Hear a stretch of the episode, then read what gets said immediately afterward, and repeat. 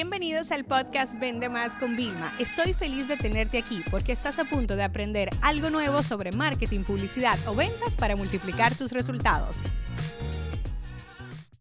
Otra de las cosas eh, muy ligado a que en ventas nos ocupamos, en vez de preocuparnos, en ventas nos preparamos en vez de solamente reaccionar a último momento en tiempo real. Verás, reaccionar en tiempo real hay que hacerlo siempre, porque esto, esto, esto es de verdad una de las cosas más claras que te quiero dejar dicho.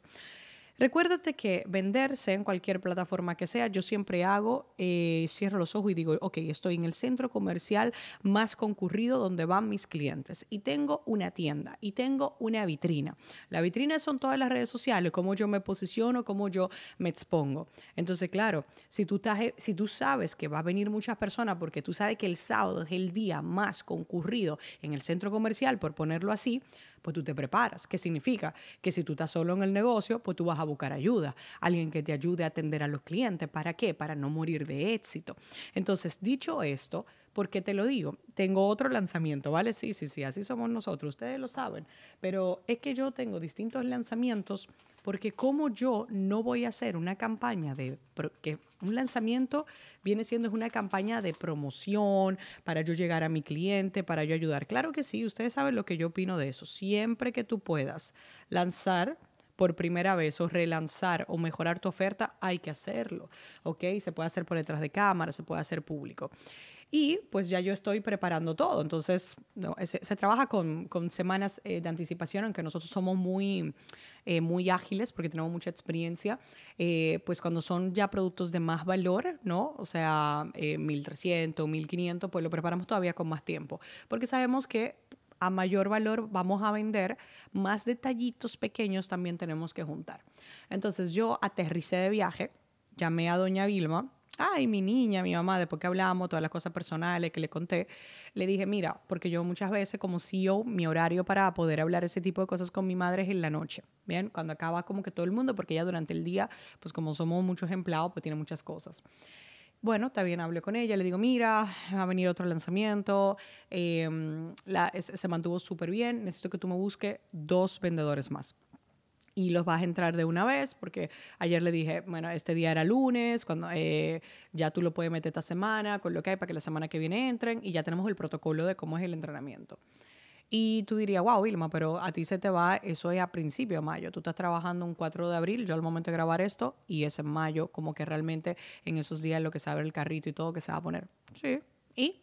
O sea, ¿tú crees que yo voy a esperar que llegue el momento de caos para darme cuenta que se va a desbordar? Yo ya sé que se va a desbordar porque yo ya vi las otras proyecciones.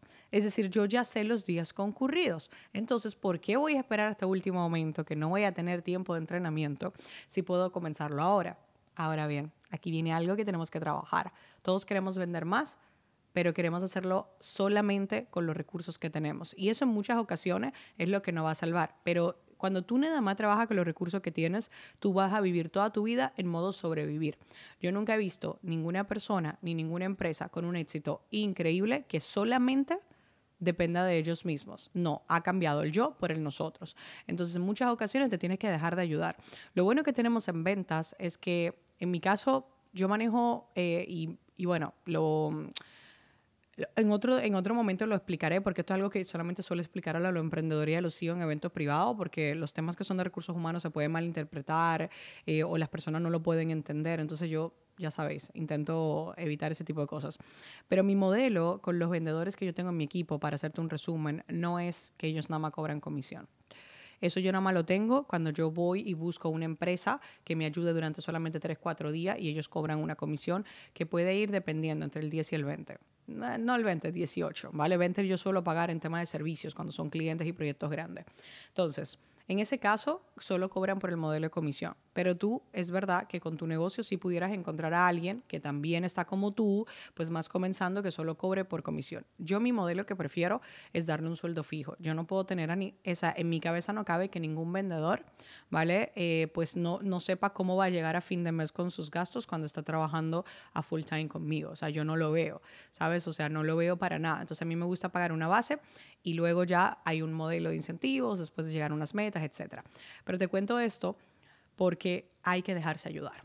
Y tú me dirás, Vilma, ajá, ¿y qué pasa después de que acabe el lanzamiento? Bueno, aquí te quiero contar la otra parte. Y esto no tiene nada que ver como CEO. Quiero que lo veas como, yo aquí en este podcast les entreno en ventas, ¿bien? Y sobre todo el tema digital, que es lo que nosotros dominamos. Cuando acabe el lanzamiento, una persona diría, bueno, ya se acabó el pico. No, lo que vamos a hacer es aprovechar estos recursos increíbles, ¿vale? Si dieron su 100% o 80%, pues son nuevos, y vamos a abrir nuevos funnels, nuevos embudos para que estas personas tengan trabajo que hacer y nosotros aprovechemos para seguir creciendo. ¿Viste esta la mentalidad? O sea, tú no buscas a una persona, o sea, imagínate, el sábado, el día más concurrido, tienes otra persona y te das cuenta, ¿ok? Que con esta persona pues se vendió más. Bueno, pero es que hay otros días que también son igual de concurridos y que podemos trabajar. Entonces, eso es lo que a mí me gusta. Es decir, cuando nosotros mejoramos el proceso de ventas de forma secundaria, ¿vale? De forma, vamos a decir, em, es consciente, pero de, forma como paralela, tú estás trabajando en la innovación y el crecimiento de tu negocio. Y eso es lo que hay que aprovechar. Hay que aprovechar las épocas de bonanza, de crecimiento, de un pico, para luego seguir trabajando. Yo sé que ustedes lo ven mucho, empresas como de, deliveries, eh, empresas como Amazon, de marketplaces, pues en épocas festivas contratan a muchas personas que lo saben con contratos temporales. Y eso está bien. Tú siempre puedes buscar esa persona. Pero hay veces que eso es lo que te ayuda. Y entonces eso es lo que yo te quiero decir. Yo me he ocupado, me he planificado, me he anticipado, la anticipación es clave, me he anticipado en temas de ventas, pero luego he aprovechado eso para seguir creciendo.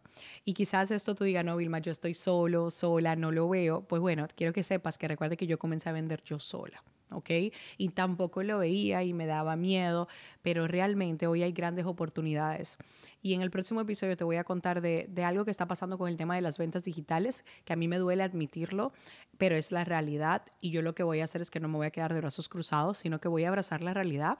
Y si ahora mismo la economía y el mundo quiere que bailemos tango, pues yo estoy aprendiendo a bailar tango en tiempo récord para que la economía y yo bailemos tango y mis clientes y yo y mi equipo de trabajo y el equipo de mis clientes si tienen o las empresas de mis clientes sigan creciendo. Este episodio se acabó. Ahora es tu turno para implementar. La educación con acción es y siempre será la solución.